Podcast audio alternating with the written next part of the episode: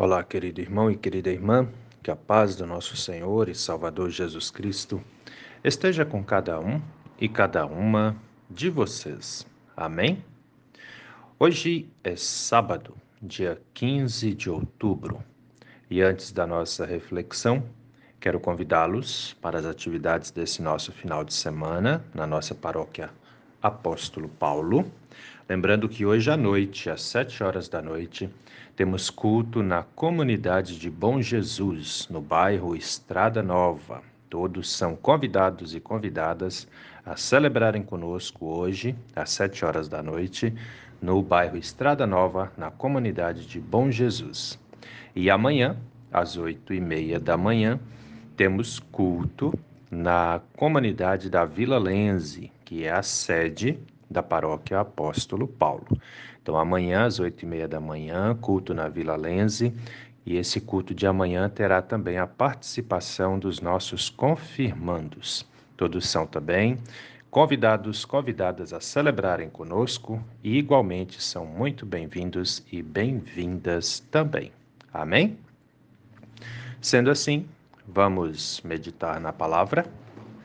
As palavras das senhas diárias para hoje trazem do Antigo Testamento o livro do profeta Miqueias, capítulo 7, versículo 7, onde Miqueias diz assim: Eu olharei para o Senhor e esperarei no Deus da minha salvação. O meu Deus me ouvirá. E do Novo Testamento, as senhas diárias trazem para hoje a carta do apóstolo Paulo aos Colossenses, capítulo 3, versículo 2, onde o apóstolo Paulo diz: Pensem nas coisas lá do alto e não nas que são aqui da terra. Querido irmão e querida irmã que me ouve nesse dia, alguém de vocês que me ouve passa por dificuldades? Aí de repente vocês vão dizer, mas quem não passa por dificuldades nesse mundo, né? Pois é. Perguntinha provocativa. Passamos por dificuldades, enfrentamos tribulações. Muitas vezes até questionamos, né? Como é que vamos fazer? O que vai ser? De mim, de você, de nós, né? Às vezes a coisa é tão complicada, tão difícil, que a gente não sabe nem por onde começar. Já enfrentou uma situação assim? Eu já. E me questionava como é que eu vou fazer, o que que eu vou fazer, como eu vou enfrentar, né? O que vai ser de mim também.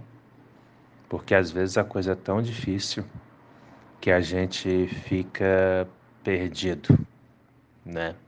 Sem saber o que fazer para resolver a questão. Pois é.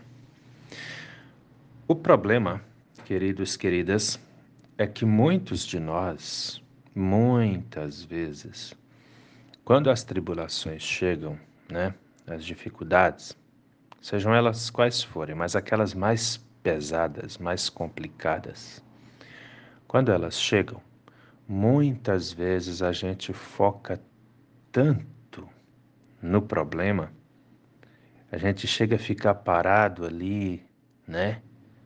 É, talvez vocês já ouviram essa expressão, né? A gente perde o chão e fica ali, né? Sem saber por onde começar.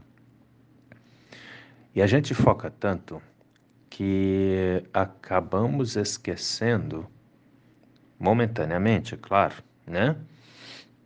Que nós temos um Deus conosco. Vocês com certeza, vocês que me ouvem, com certeza são crentes. Com certeza vocês sabem que existe Deus, né? Mas Muitas vezes a gente vive as nossas vidas sem levar essa grandeza em consideração. Existe um Deus, né? Nós temos um Deus. Muitas pessoas pensam assim, ó, e, e aqui é um, eu vou contar um, um segredinho aí para vocês, talvez vai ajudar, talvez não, não sei. Mas muitas pessoas acham que ter um Deus serve só para que nós adoremos esse Deus. Já parou para pensar nisso? Tem gente que ainda vive pensando que o fato de Deus existir significa que ele está aí só para ser adorado, louvado, amado, né? Mas não é bem assim, não. É, além de ser o nosso Deus, ele também é o nosso Pai. E como filhos e filhas dele, nós somos amados e amadas por ele. Nós precisamos ter, preste muita atenção nisso, nós precisamos ter uma vida de relação com Deus, uma vida de comunhão com Deus. Como é o seu relacionamento com Ele? Você fala com Ele o tempo todo? Você conversa com Ele? De repente, muitas pessoas que me ouvem vão dizer: Eu não. Ele é Deus. Como é que eu vou falar com Ele o tempo todo? Pois é, esse é um dos grandes erros nossos. Ele é Deus, nós mesmos colocamos Ele lá longe, quando na verdade Ele quer estar aqui do nosso lado. Muitas vezes nós cometemos o erro de construir um muro entre nós e Deus. E o pior é que isso só serve para impedir a nossa boa e santa comunhão com Ele. Os únicos prejudicados com isso somos nós mesmos. Tá chegando o Natal, né? Daqui uns tempos estamos aí nos preparando para o Natal.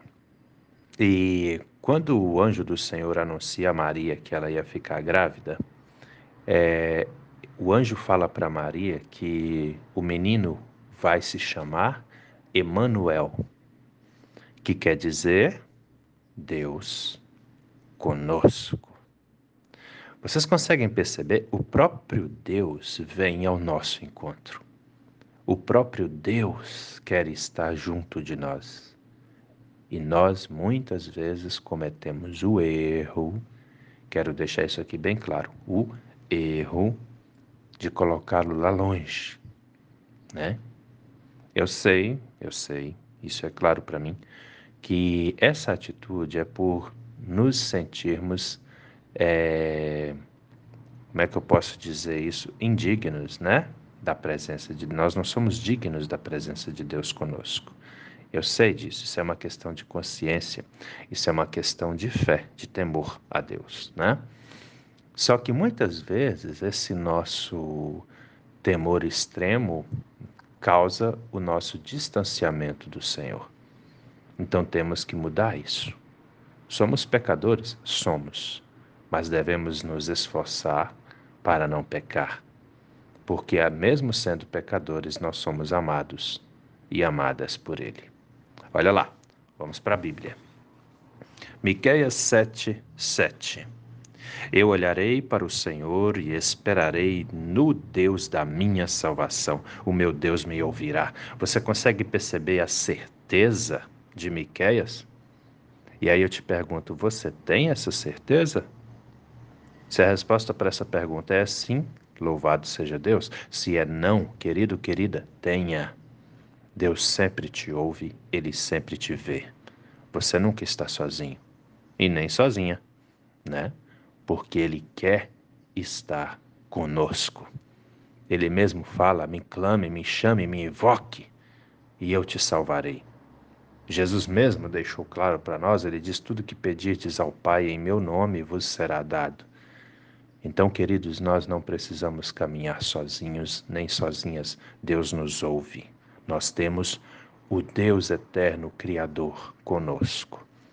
Então, creia, confie sempre.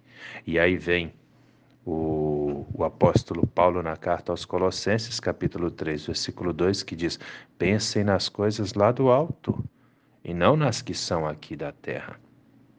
Muitas pessoas cometem esse erro focam tanto nos problemas, tanto nas dificuldades, ou focam tanto nos seus pecados, né?